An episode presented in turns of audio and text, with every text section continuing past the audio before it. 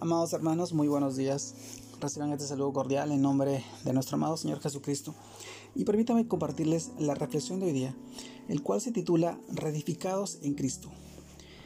Y esto nos lleva a reflexionar en el pasaje del libro de Efesios, capítulo 2, versículo 20, en el cual nos dice edificados sobre el fundamento de los apóstoles y profetas, siendo la principal piedra del ángulo Jesucristo mismo también leemos del libro de Efesios capítulo 2 versículo 22, en quien vosotros también sois juntamente edificados para morada de Dios en el Espíritu.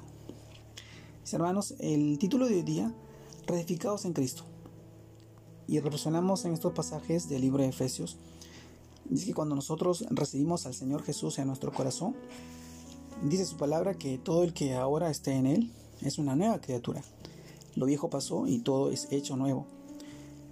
Esto implica que a partir de este momento Dios inicia en nosotros un proceso de sobreedificación o reconstrucción, donde tendrá que derribar, quitar, cambiar muchas cosas, puesto que lo que hasta ahora nosotros habíamos construido en nuestra vida no estaba fundado sobre Cristo, quien es nuestra base estable, nuestra roca.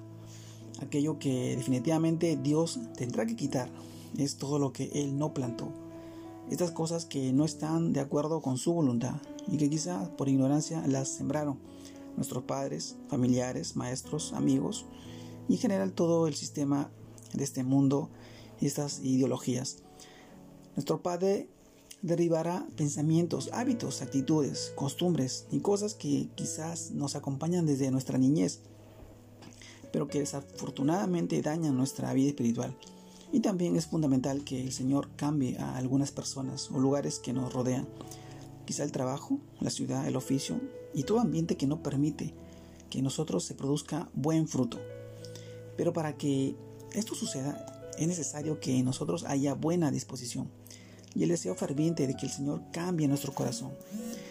Es cierto y normal que este proceso nos produzca temor, porque es doloroso y complejo, pero debemos tener la plena certeza de que será parte, parte para nuestra bendición, porque seremos como pámpanos limpios que arraigados en nuestra vid, Jesucristo, llevaremos mucho fruto para Dios.